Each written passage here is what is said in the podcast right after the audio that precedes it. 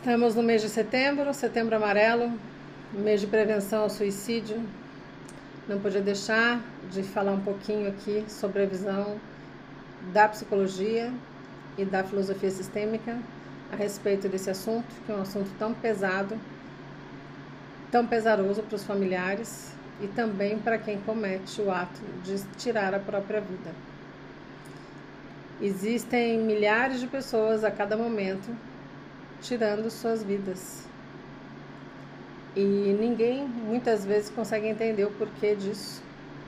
Olhando para a vida daquela pessoa, imaginando que ela tem uma vida boa, ou que ela vive sorrindo, que ela vive indo em festa, ou isso tudo é uma persona que ela veste para poder estar em sociedade, conviver com pessoas, mas isso não é o real sentimento que ela tem, que ela carrega dentro dela.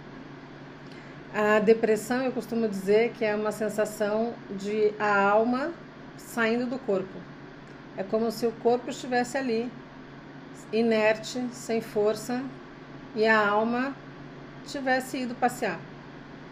O que significa isso? É como se a gente não tivesse, a pessoa que comete suicídio, né, ela não tivesse um propósito de vida, ela não tivesse conexão com aquilo que ela quer fazer para se realizar enquanto ser humano, físico, mental, emocional e espiritualmente falando. Falta um sentido, há uma crise de sentido na pessoa que comete o suicídio. É como se não houvesse uma conexão mais com a vida. E isso pode acontecer por diversos motivos, mas o que sabemos é que nunca se vendeu tanto ansiolítico e antidepressivo como se vende, só perde para a venda de armamentos, ou seja, o suicídio, né? A ideia do suicídio ronda muitas pessoas. Algumas vão cometer o suicídio de fato, outras tantas vão ficar dependentes desses remédios o resto da vida e sempre levando uma vida um pouco anestesiada, uma vida meio que não é real. Muitas vezes, como eu falei, sorrindo para fora e chorando por dentro. E imagina levar uma vida inteira assim, né? Que falta de sentido mesmo, que falta de, de conexão com a própria vida. Existe também dentro da visão sistêmica uma ideia de falta de respeito à hierarquia. Sabemos que uma das leis que regem a filosofia, a teoria sistêmica e a hierarquia. Os nossos pais sempre são maiores que nós. E muitas vezes os filhos querem carregar, adotar sentimentos dos pais, salvar os pais. E imagina só, se o seu pai te deu a vida, a sua mãe te deu a vida, você é muito menor que eles. Você não pode, não tem a menor condição de suportar, carregar pesos que eles trouxeram lá da ancestralidade deles e que muitas vezes os filhos desejam, por amor aos pais, carregar esses pesos. Então, é, não é incomum se perceber né, um pai viúvo e a filha ou o filho querer substituir essa mãe que se foi e assim carregar esse pai e carregar os fardos que ele traz também não é incomum pessoas que não têm gratidão pela vida, não têm gratidão pelo presente maravilhoso que receberam dos pais, que é a vida, porque estão presos ao julgamento.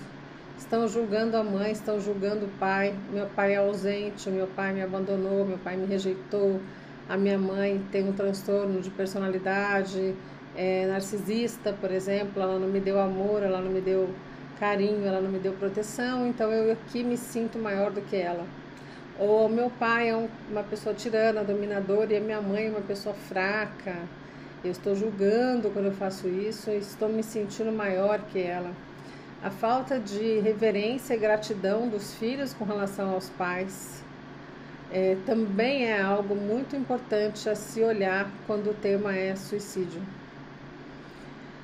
Há um tempo atrás eu fiz uma constelação onde a pessoa estava identificada aos sofrimentos familiares dentro do sistema familiar dela existiam casos de suicídios de ambos os lados, paterno e materno.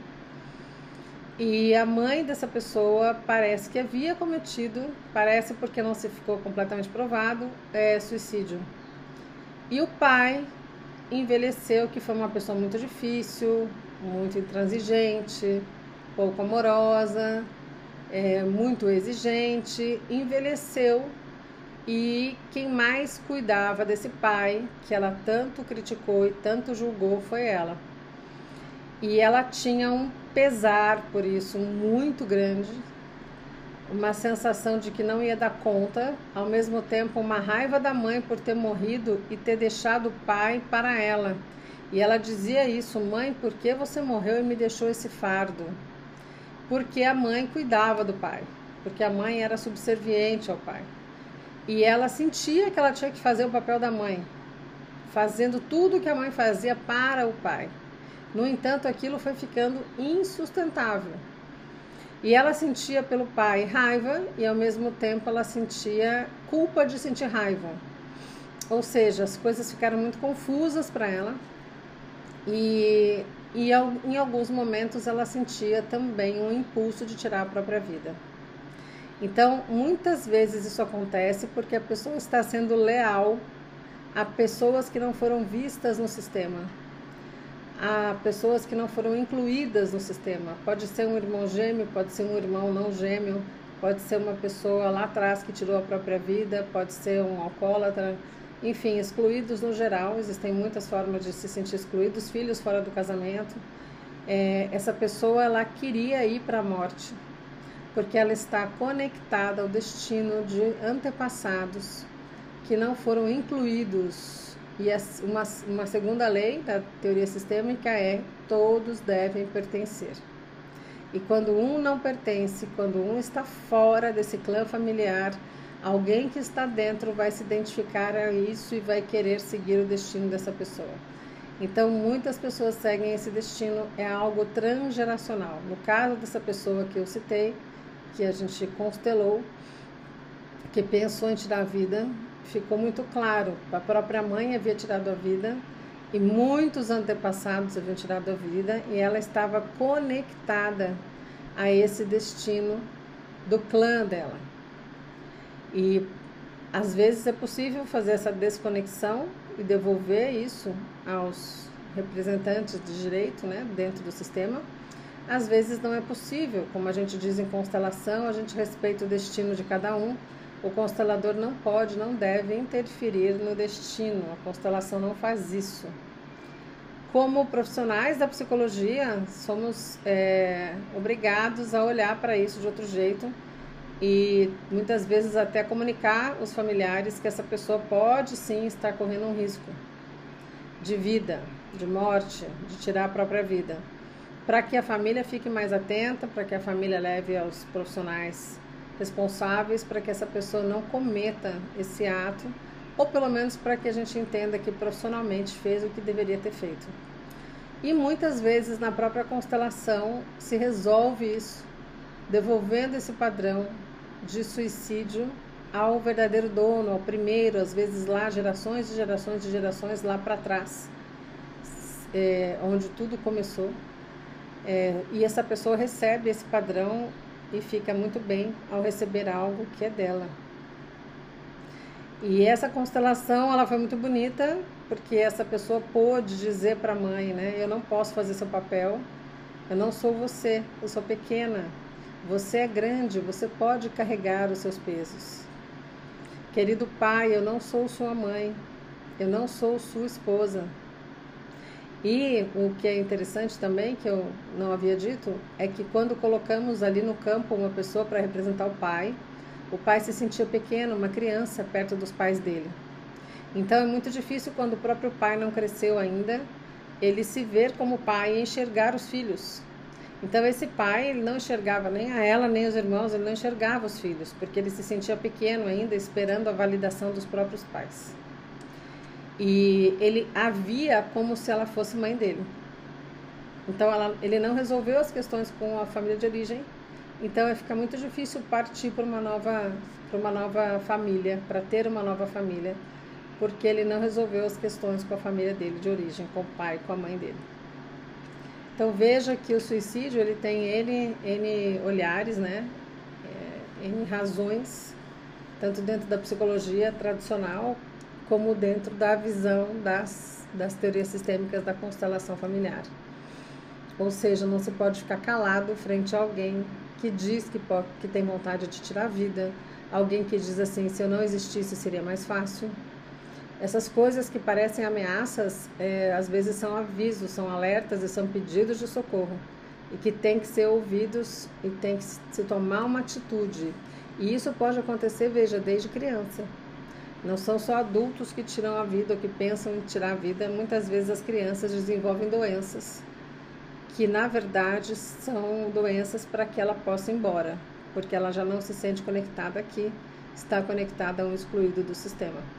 E a doença muitas vezes ela serve para isso, ela vem para fazer esse esse papel de tirar a pessoa daqui para ela na cabeça dela, na alma dela se reencontrar com esse ancestral que fez a mesma coisa.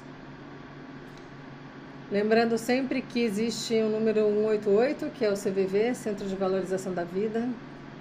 Todas as pessoas que pensam em tirar a vida, que estão num surto, que estão num processo de muita angústia, nesse processo onde a alma foi embora e o corpo ficou, ficou às vezes uma festa ou ficou dentro de uma, uma cama e não consegue se levantar de maneira nenhuma.